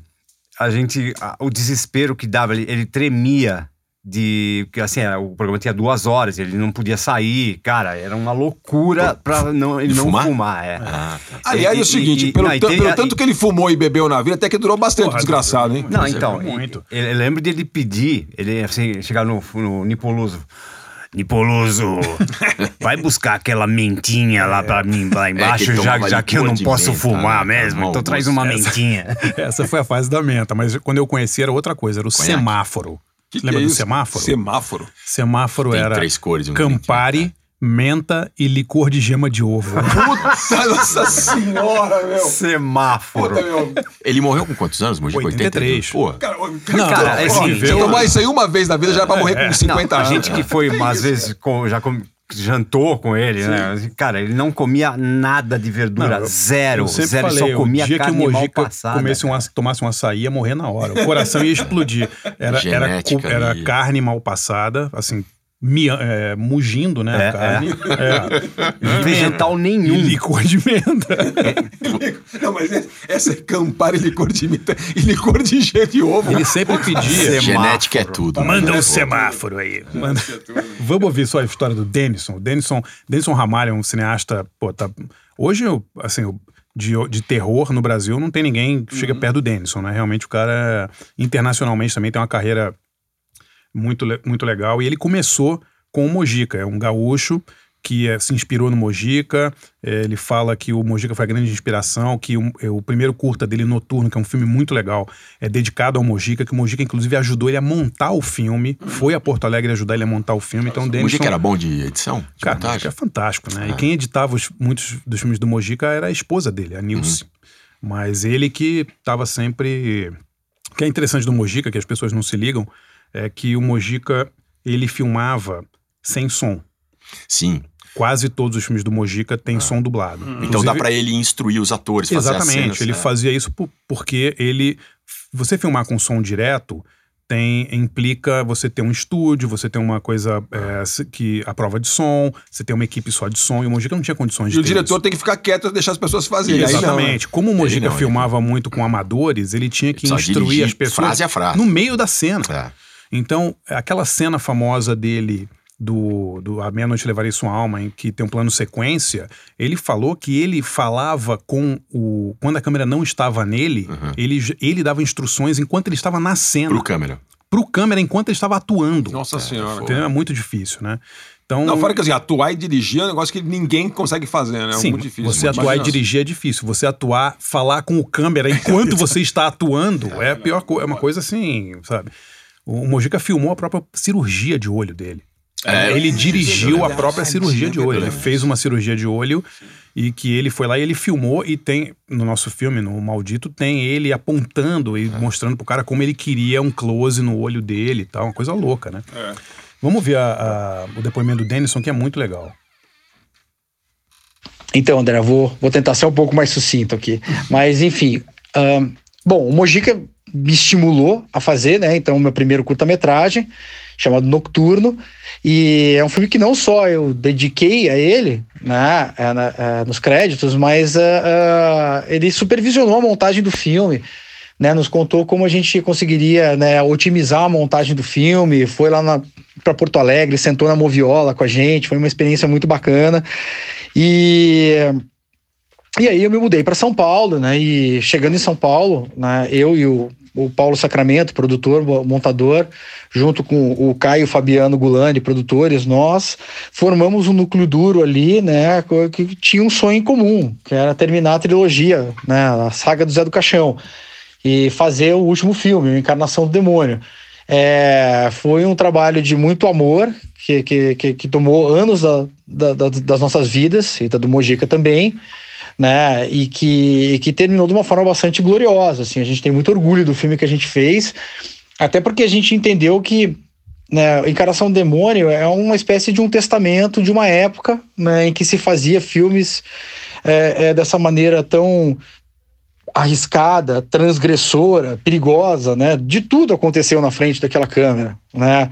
É, é, é, pessoas se autoflagelando pro Mojica, né? Aparecendo lá, cravando ganchos na pele, costurando a boca, né? O Teatro Oficina fazendo né, a encenação do purgatório, que era uma coisa de destruição corporal violenta, assim, muito, muito intensa, muito gore, assim, é, tudo aquilo, né, hoje não seria mais possível né, no, no, no cenário do, do cinema brasileiro que se faz hoje.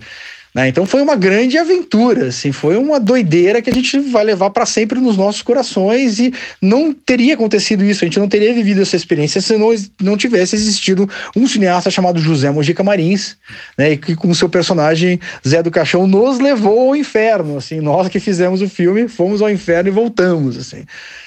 É, Bom, eu recebi, né, de uma forma já um tanto conformada, né, a notícia do, da partida do Mojica, né, durante muito tempo, infelizmente, eu esperei esse telefonema, né, às vezes o telefone tocava no meio da noite, assim, algum amigo bêbado querendo falar comigo, me ligando tarde da noite, quando o telefone tocava, meu coração já pulava para a boca, eu falei, ah, meu Deus, vai- é alguém me ligando para dizer que o Mojica foi embora, né, bom, esse dia chegou, né? E, e- e vou dizer que assim nem toda a conformidade, conformação, né, que a gente tenha, né, de estar esperando notícia, é, foi suficiente para, né, quando o fato aconteceu mesmo, a gente não sentir demais, assim. É, tá sendo muito doído. E, assim, é, é- é muito difícil falar sobre Mojica. Algumas pessoas é, é, vieram me pedir, "Ah, me dá um depoimento sobre Mojica.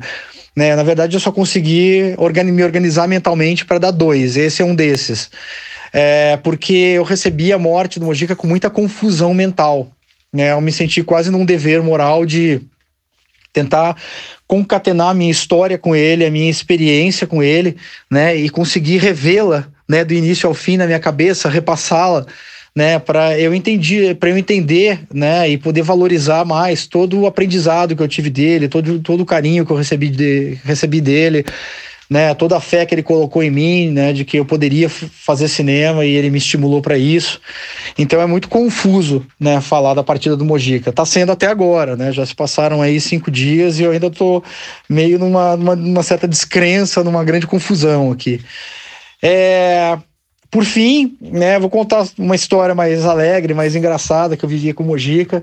Né, é, quando eu conheci ele, quando eu ainda não era cineasta, eu né, queria começar a trabalhar com cinema, eu estava no aeroporto, de, eu estava em casa, em Porto Alegre, e o telefone tocou às 11h30 da noite, e era o Mojica. né, e ele falou: Olha, Denilson, eu preciso que você faça um favor para mim, eu preciso que você venha me salvar aqui no aeroporto de Porto Alegre. Eu falei, ué, mas o que que tá acontecendo aí?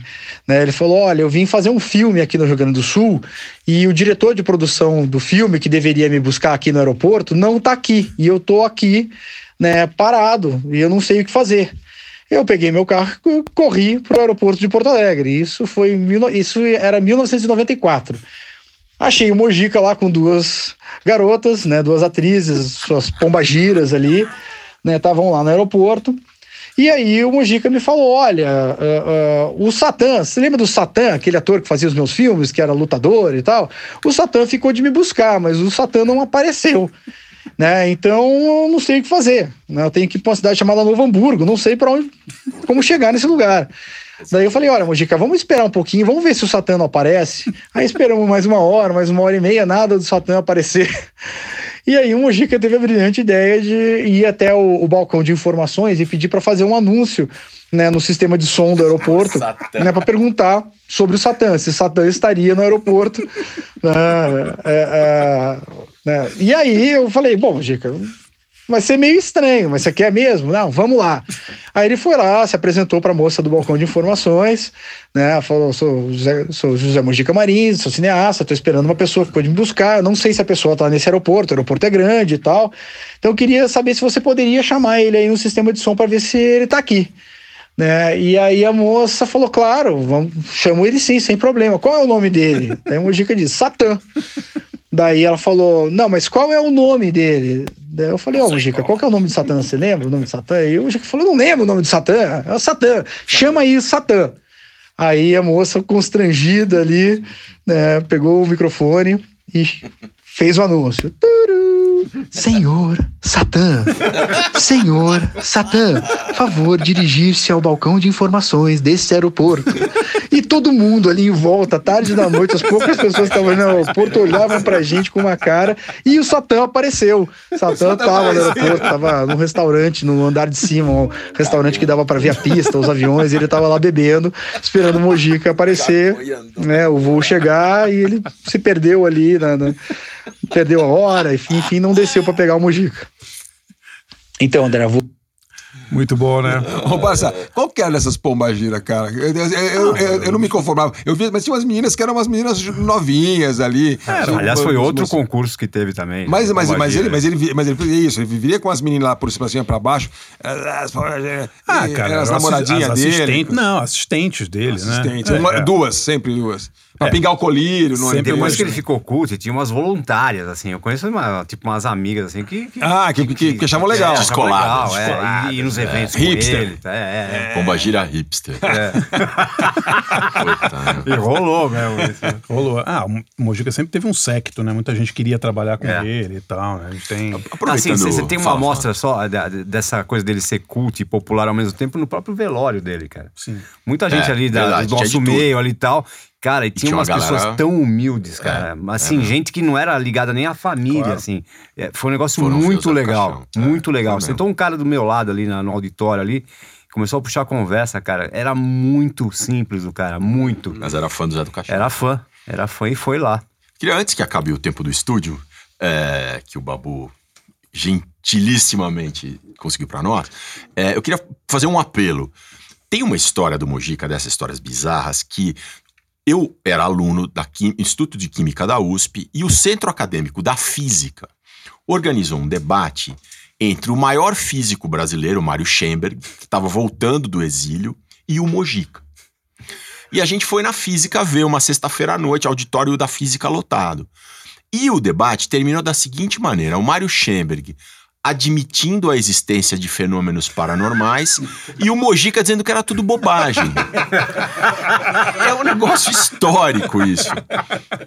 E quando eu fiz uma reportagem que foi ao ar no Fantástico é, sobre o Mojica, eu, eu, eu, te, eu, fui atrás dessa história e, e a, liguei no Centro Acadêmico da Física, no Cefisma, me passaram por um aluno que é está compilando a história do Mário Schemberg e ninguém tem nada dessa história. É Ele até achou uns cartões trocados entre o Schemberg e o Mojica, mas não cartão achou... Cartão o quê? De cartão de, cartão de, de Natal, ah, é? cartão de fim de ano, é. Tá. E tem isso, tá digitalizado no acervo do Mário Schemberg, mas não tem nada, uma foto, um sei lá o que tinha na época, VHS, Super 8, uma gravação de áudio. Ninguém, ninguém nem sabia dessa história. Lá no Cefisma não sabia. Então, entre as oito pessoas que vão ouvir esse podcast, se alguém tiver algum registro disso, pelo amor de Deus, manda você, pra você gente. Você não tá acreditando que aconteceu, você quer uma prova pra ver se você não, tá eu louco. Eu tava lá, não, isso, eu fico falando, será que eu tô louco? Porque era, tava Bom, muito era lotado. Viagem não, de o, ácido, o Mojica é. tem esses encontros que, que às vezes não são registrados, né? Ele sempre falou pra gente que ele passou uma tarde com Salvador Dali. É, você me falou isso. E que ele filmou esse encontro. Nossa senhora. Então, quando a gente foi fazer o filme, o, o Ivan e eu, o Maldito, a gente encontrou lá no estúdio dele umas latas de filme, tinha dezenas de latas, mas uma das latas fechada, escrito Espanha. Uhum. E aí a gente correu e, e, mandou revelar o filme. O filme já tinha virado quase vinagre, né? A gente tá falando, Uhum. foi 74 isso. E tinham cenas do Mojica no Festival de Cities, na Espanha. Tinha ele numa torada, tinha ele com um monte de gente famosa, tipo Forrest Ackerman, que fazia aquele filme, aquela revista Famous Monsters of Filmland. Mas não tinha ele com Salvador Dali. Putz. E o Mojica jurou pra gente que ele tinha passado uma tarde no castelo de Salvador Dali e tinha filmado, mas esse Salvador filme... Dali, que aliás também era- uma combinação de personagem É, e criador. é, assim, é. uma coisa Mas, mas faria sentido que o Festival de Cities, que é um festival de cinema de terror, existe Sim, até hoje, né? existe. é perto de, de Barcelona Claro. e, o, e, o, Claro. e o Dali morava ali Sim, mesmo. Sim. eu acho que até onde é o museu Dali hoje, um, um dos museus Dali. É, E o pode ter- Jodorowsky, ele encontrou o Jodorowsky, não? Cara, o Jodorowsky veio pro Tem Brasil. todo sentido, né? Eu tentei marcar, mas o Mojica tinha alguma viagem pro Acre, era uma coisa... não, juro, era uma coisa... O Jodorowsky veio recente, sei lá, recentemente, cinco, seis anos atrás, não me lembro.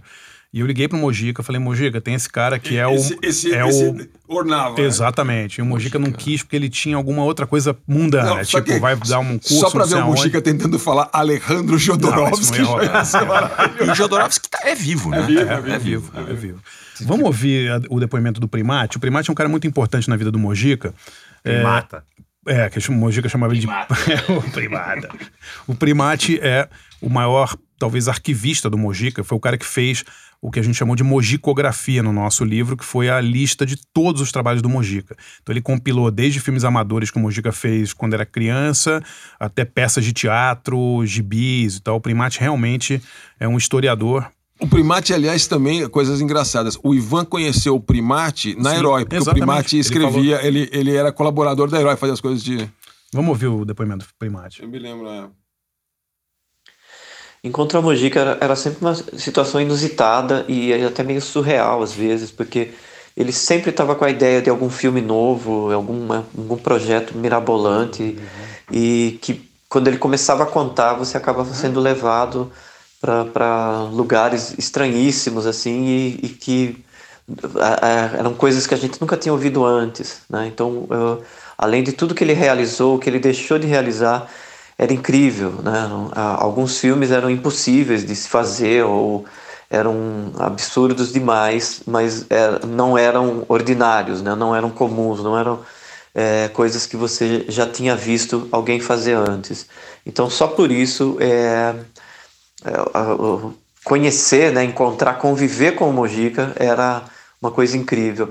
E um dos momentos interessantes, assim, um dos momentos marcantes que foi emocionante para o Mojica e também para mim, como pesquisador, foi quando ele esteve na minha cidade, aqui em Jundiaí, para algum evento, que eu não lembro exatamente o que era, e eu fui recebê-lo, né? fui é, lá acompanhá-lo na, na passagem pela cidade, e ele estava contente, assim, porque tinha acabado de encontrar o Reino Sangrento, que é o, o filme mais antigo dele, feito na infância, é, ainda naqueles experimentos amadores que ele fazia com os amigos, assim, e aquilo se tornou uma peça marcante é, ali na virada dos anos 90 para o 2000, e ele acabou indo parar no, nos extras dos DVDs que eu produzi junto com Paulo Duarte.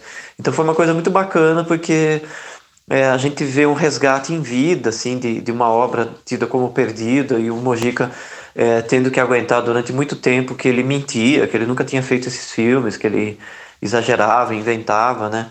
Mas apareceu uma prova de, desse cinema ainda juvenil dele, muito antes do, do período profissional né, do Mojica.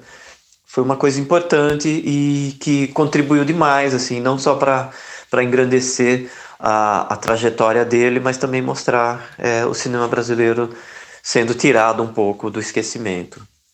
É legal a história, né? Porque esse filme, o Mojica deve ter feito com, sei lá, 12 anos, 11 anos. Mas por que, que com 12 anos ele fazia filme de terror? Eu ia perguntar isso. Você acha que ele via filmes de terror ou talvez tenha sido por, pelos quadrinhos? Eu acho é, que, assim, nem Como todos, é que ele descobriu que existia então, cinema de terror? todos os filmes dele eram de terror no início. Não, mas esse ele tinha 12 anos. Reino Sangrento. Imagina, o moleque é 12 anos. O, o pai... O, Reino pa, o pai Não, o Reino Sangrento eu acho que era um filme meio com um tema meio árabe, era uma coisa assim mas, de... Mas, é. mas Não, tinha uma... mas Enfim. Gibi. Eu Como ia é que ele fazer, caiu no eu ia fazer uma Gibi. piada, mas. Era gibi. Eu achava que eu tava no garagem com sangue. Não dá pra fazer. Não, aliás, não é uma coisa tão estranha de se pensar, né? Afinal de contas, estamos aqui. né? Não, eu acho que era gibi. Só fala, é, garagem. Ele via muito, ele lia muito gibi e ele via muito filme na, no, no, no cinema em que o pai dele trabalhava. E esses filmes também tinham muitas séries. Na época, o, você ia ver um filme, você tinha os seriados, né? Sim, Tipo, sim, sim. Flash Gordon. Sim. Né, que passavam, a sessão era. Mas não era de terror, era, de- era, de- É, era, de- era cinema fantástico. ideia, não né? tinha cinema muito de terror. O que tinha de cinema de terror nos anos 50, quando ele era adolescente, era aqueles filmes. tinha- Tinham, devia ter. Vim pra cá, devia ter. O, o, o Val Lilton, mas, esse- mas aqueles, aqueles filmes com o Vincent. Pro- é antes da Hammer. Ele verdade. viu o Frankenstein, viu Ele viu o Frankenstein, todos. aqueles primeiros do. Mas do- assim, é, é legal lembrar que antes de fazer o A Meia-Noite, ele fez vários filmes profissionais que não eram de terror. É, ele é fez um verdade. faroeste, Fez faroeste, é. Aventureiro. O faroeste que, é o que era o que dominava, né? Fez um filme que era meio Marcelino Pão e Vinho, assim, que era Sim. do, do Meu Destino em Suas Mãos, que era um drama sobre Uhum. padres e tal. Então ele realmente foi pro terror com A Meia-Noite Eu Levarei Sua Alma. Então ele não era um cineasta só de terror. E meia-noite, aí a explicação oficial é que ele teve o sonho lá. E É, o ele ia fazer um filme meio Marlon Brando, meio James Dean, que chamava Geração Perdida, uma coisa assim. E aí ele, na véspera. Eu adoraria ter visto esse filme. Pô, É. ser demais. Na véspera ele teria tido esse sonho em que uma- um personagem carrega ele pra sepultura. E ele, inclusive, ele encenou esse sonho no Esta Noite Encarnada no Seu Cadáver. Tem a cena como ele sonhou, né? A cena é maravilhosa. O primate que tem. Eu, eu agora vou ter que falar com o primate pra descobrir que diabo de gibi que o Mojica lia nos anos 50 no Brasil, saber. que pra inspirar ele filme de terror. Que ano Porque- é o gibi do Conan, por exemplo? Não, Conan é muito Conan é depois. Conan, mais recente. Conan- Não sei. Conan é nos anos 70. Ah, é? É, o, o- o Conan voltou. enfim, História comprida. Mas é, não tinha esses gibis da IC Comics, que eram os gibis mais cascudos, horríveis, assim. Uhum. Eles foram proibidos logo no começo dos anos 50, quando veio o Comics Code lá, que proibiu tudo. É, não, tem como, não tem como o Mojica ter visto isso. É, então pode ser pelo cinema mesmo, né? Agora, André, o. O que, que eu ia Ele, perguntar? ele cara? falava que a coisa mais aterrorizante que ele tinha visto na vida dele, um filme que marcou muito ele, naquela época, anos 40, a gente tá falando, é, o governo exibia nos cinemas filmes médicos. Para prevenção de doenças. Prevenção então de ele doenças. sempre falava que o filme mais aterrorizante que ele viu na vida dele foi um filme sobre doenças venéreas. que ele viu com cinco ou seis anos e que marcou a vida dele profundamente. Inclusive. Você acha que o Getúlio Vargas estava mostrando Isso que eu não ia sei- falar. sei- E as pessoas achando que CLT foi a maior coisa que o Getúlio Vargas fez. Ele fez o Mojica, pô. Ele Petrobras, CLT, pô. Mojica meu. falou que É. tinha filmes É médicos. Vargas, né? filmes médicos explícitos, né? Sim. Inclusive, uma vez eu fui num debate com ele, era numa, numa escola para moleques de 12 ou 13 anos, o Mojica completamente sem noção, né? E aí um aluno. Mas, sem noção é a escola, né? que Não, não, não, é a escola. e aí o moleque perguntou pro Mojica, seu, eh, seu Zé, eh, qual- como é que o senhor começou no filme de terror? Qual foi o filme mais aterrorizante que o senhor já viu? E o Mojica mandou essa pros moleques de 12, 13 anos. Falou, é, Com pênis. pior, É pior. muito pior, né, Lógico? Quando eu vi aquela vagina com guinorreia, aquilo me marcou. tipo, acabou a aula, né? Não, não teve mais aula.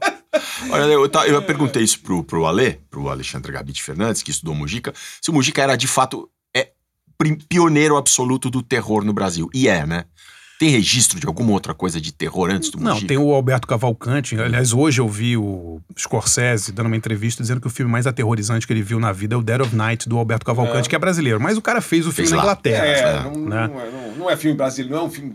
Não é parte do cinema nacional. Não, não é. Assim, o. o- o- de terror. Não tem neve dúvida. de pipoca, né? Não tem neve de pipoca. pipoca. Assim, outras pessoas Era fizeram. só sair na rua que tinha neve. Fizeram filmes surrealistas, ou com o pé, o Mário, Mário Peixoto fez o limite e tal. É, mas é outra- Mas é outra coisa. Não, né? e, O e é Mojica o seguinte, a pegada né? é popular. Na verdade, assim, o Mojica, na minha cabeça, É na minha verdade. infância, ele tá associado diretamente com o Mazarop. É isso mesmo. É, é- é, que é uma coisa que ninguém lembra desse cara também. Eu tenho, eu tenho caixa de DVD do, do Mazarop, assim, e que era um, um personagem que fazia sempre o mesmo cara, que era um caipira ladino, assim, É. que, tava, que, que, que se dava bem, enfim, que fazia um monte de bobagem. E, Mas o que era um super personagem, que todo mundo ia no cinema pra ver o, o Mazarop e, e, o- e o Zé do Caixão eram É. caras que eram muito. É, é verdade mesmo. Mas o. Mazarop era um grande comerciante, né? Ele produzia os próprios Claro, filmes, era um cara claro. com uma Ele- cabeça. ele era bom de negócio. É, o, o Gaúcho, é, técnico que trabalhou com o Mujica, que Virgílio Roveda. matéria do Fantástico, ele falou que o Mazarop era o único cara que filmava com som direto, Tá. com uma câmera que pesava 92 quilos. Você imagina, o cara tinha essa visão De é, já filmar com som direto. É. Pra você filmar com som direto, você precisa de um estúdio. Não dá pra filmar no meio da rua Exato. em São Paulo. É, porque então, vai, vai, vai, vai é. vazar. né? Mas o Mojica, ele. É, é- é assim, ele sempre dizia a mesma frase. Ele falava assim: fazer um filme pra mim era como montar um foguete ir pra lua. Ele sempre falava essa frase. Uhum, E porque você imaginar o cara que, com a idade dele, 12, 13, 14 anos, começar a fazer filme na, na Vila Anastácio. É. A Vila Anastácio é um lugar assim muito muito pobre, né? Era na Sim. época, um lugar só de imigrante, né? Tinha muitos russos, ucranianos, espanhóis também, como a família do Mojica, e ele fez o primeiro estúdio dele dentro do galinheiro. Mas Barça, É uma sabe coisa que louca, Tem, né? tem uma coisa- entrevista que ele deu pro, no- na, na Globo, no, pro, pro no programa do Miele, que ele falava exatamente isso. É, ele falava assim: Eu não sei falar. Eu só sei me expressar através dos meus filmes. Assim, ele, tava um pouco encarnando o Zé do Caixão ali, mas, cara, não deixa de ser verdade isso, né? É um cara que não conseguia se comunicar. A comunicação dele era Você sabe via que- cinema E, mesmo. é- e o Mojica, assim, pra gente, pra gente, nós que estamos aqui e pra muitas outras pessoas por aí, é, é, é, tem esse negócio do Mojica que é incrível, que assim, ele... a- gente é de uma geração que acreditava no negócio de fazer independente. Fazer a revista independente, o programa independente de rádio, a gravadora independente. A gente cresceu com esse negócio meio de, de punk, do it yourself, não sei o quê. A gente era meio encantado com esse, com esse negócio.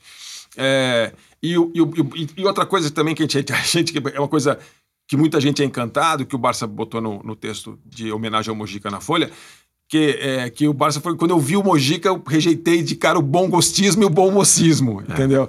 Então, esse negócio do. do sabe, é. É, pô, era que nem fazer um foguete, mas o cara pegou e fez. Então, se, tipo, se o Mojica fez, a gente pode fazer também, entendeu? E ele fez de uma maneira é, toda dele e única, e- é, é, é, característica dele, identidade, ninguém chegava perto, ninguém conseguia é, é, imitar o Mojica.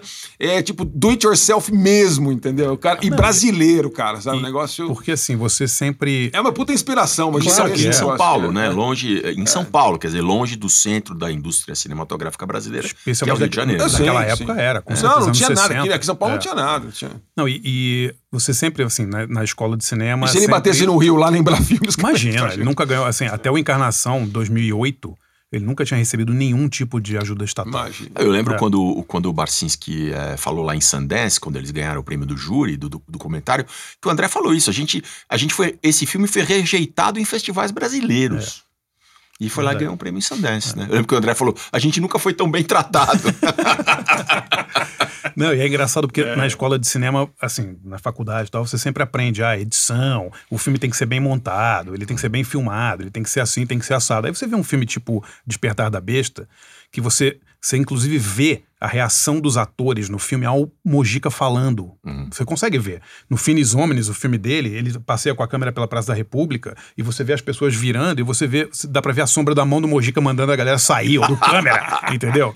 É, demais É aquilo, isso, é, cinema na rua mesmo, assim, É, entendeu? Três acordes, vamos montar uma banda. é, mas aí, aí, aí vem aquela coisa de ah, uma ideia na mão, uma, uma câmera, ah, uma mas câmera não na é mão, isso. uma ideia na câmera. Não é Não é isso, isso, não é entendeu? Porque os filmes foram um puta sucesso de, de, de audiência, né? Então, venderam muito, muitos ingressos. Então, também é fácil falar assim, não, faz um filme qualquer, tipo, ah, um filme alternativo, experimental Que ninguém e vai tal. querer ver, Que ninguém vai querer ver. Os filmes dele foram um grande sucesso de bilheteria. É, né? não, é nesse sentido, é assim, não é, não é independente que eu só quero falar com os meus cinco amigos que Não, vão não entender é. o que eu tô falando. Não é isso, porque é ele tinha coisa. que fazer. Não é que nem esse podcast aqui. Exatamente, é. E, a- e ainda bem que deu tempo de Exato. reverenciar o cara em vida, né? Graças É, ao é, nosso é, amigo. Graças aqui. ao André Barcinho. Se, não fosse, É se não fosse o Barça, é, Cara. de fato, é verdade. Assim, modéstia às favas é o seguinte: quem tirou o Mojica da obscuridade ali e trabalhou para botar os filmes, os filmes dele serem vistos, ser lançado nos Estados Unidos, registrou a história do cara no, no- no- no- depois no Maldito tal, não sei o quê, e acompanhou ele todos esses anos e fez programa 7, 8 anos. Até porque também esse programa deu uma dignidade também, uma grana para ele, que ajudou ele a- nessa vida que eu tava velhinho também, entendeu? E o que eu acho legal é que o, Foi você, você é, você é o cara. entendeu? O Barcinski e outras pessoas que deram depoimento aqui, eu acho bacana, são pessoas que se aproximaram do Mujica para ajudar o Claro, Mujica. claro. E não para ser empresário Não, do Mujica, para explorar o Mujica. É, reconheceram o valor e divulgaram todos os depoimentos, mas obviamente o pioneiro, o cara que tirou o Mujica do esquecimento foi o André, o Barcinski. Mas assim, jeito. a verdade. Tudo bem, eu, é, realmente o, o empurrão inicial eu que, que ajudei o É, Mojica. o inicial uns, tipo, uns 25 Não, anos. tudo bem. Mas se os filmes não fossem muito bons, ninguém ligaria claro, pros filmes. Entendeu? A verdade é que todo mundo que viu os filmes no exterior ficou babando pelos filmes. E aí rolou é, Paris, eu fui com ele pra Paris, o Lecran Fantastique, foi pra ele pro, pro Porto. Todo mundo reverenciando o, Mojica. O né? Ivan foi com ele pra Coreia, Pra né? Coreia. Até hoje a gente vai Eu comer em restaurante disso. coreano, o Ivan, o Ivan Finotti chega lá e Kamsahamnida Anyon Hashminika, que são- que ele aprendeu na Coreia. Que lembra o até Ivan hoje. foi com Mojica pra Coreia. Eu não- festival, Eu não é. sabia disso. E outro dia eu fui com o Ivan no restaurante coreano, ele chegou mandando obrigado e olá em coreano. Eu falei, Ivan, é, aprendi lá quando eu fui com o Mojica. Imagina o Mojica comendo os repolhos lá. Né? Demais. É, imagina. Mojica no, só no kimchi. Nossa, é Sai impossível baixo, ele né? comer uma verdura, nada, zero. Olha, a gente tá, tá chegando ao fim aqui. O que eu queria agradecer demais ao Babu, que conseguiu Babu, o estúdio. Babu, parceiro Babu. de Estamos 20 fazendo. anos, Babu. estamos fazendo. Tá mais novo do que na época da, da Muito mais Brasil. novo, eu muito mais novo. raiva quando eu vi isso. Estamos gravando aqui num estúdio de primeira categoria, primeira qualidade, É né? impressionante mesmo. Cedido pelo Fábio Rataka, o Rataka Studios Tá aqui até no instrumentos aqui, nós quatro que escrevemos a vida inteira sobre música e não sabemos tocar nada. Mas- lógico, é. E não vamos Mas aprender o- hoje também. O estúdio de primeira linha realmente vai muito ficar, legal, vai ficar no- muito No melhor do Jaguaré, que em São Paulo. vai ficar muito melhor do que nossos podcasts gravados no, no telefone, né, Paulo? Nossa, nem fala, né? Então muito obrigado ao Fábio. Pô, valeu aí, né? Foi legal, né? É isso Legal, aí. Bacana. Vamos, vamos reverenciar o Mojica, ver os filmes do Mojica. É isso que, isso e que é o vamos negócio. espe- esperar o próximo morto pra gente fazer um podcast, né? Ah, Que é mas o- toda hora morre. Esse aqui é o Deathcast. Só Necrocast. Necro- Dead- Necrocast. Deadcast. Mas, ó, mas o Mojica, assim, é, meu, eu acho que é o negócio é o seguinte: vejam os filmes do Mojica. Porque o Mojica tem essa, toda essa folclore em volta do cara e tal. Mas até hoje, cara, ele sabe que agora que ele morreu, eu fiquei pensando, puta, preciso mostrar. pra- Eu tenho um filho de 16 anos, eu falei, preciso botar um moleque pra ver isso. Que isso aí vai fazer um blá na cabeça. Tem que nem eu fazer isso no Brasil nos anos 60, 70, cara. E tem pessoas peladas, né? O que vai. É, e com aranhas e cobras. Cinema brasileiro sem peitinho, né? O que, que é Ah, seria não rola, cinema não. brasileiro? Seria do terror sem peitos. Mas comecem por A Meia-Noite Levaria Sua Alma, é o primeiro e é o mais. é o melhor pra introduzir o Zé do Caixão. U- Uma das últimas coisas que o Mojica fez foi o, é, uma- gravar umas vinhetas para uma banda é, aqui paulistana chamada Orange Disaster. Então a gente encerra o programa aí, vamos rolar uma música deles aí. Uma das, uma- em homenagem 2013, acho que ele gravou essas vinhetas para ele e a gente toca uma música aí. Beleza. Valeu, gente. Valeu, gente. Boa. É nóis.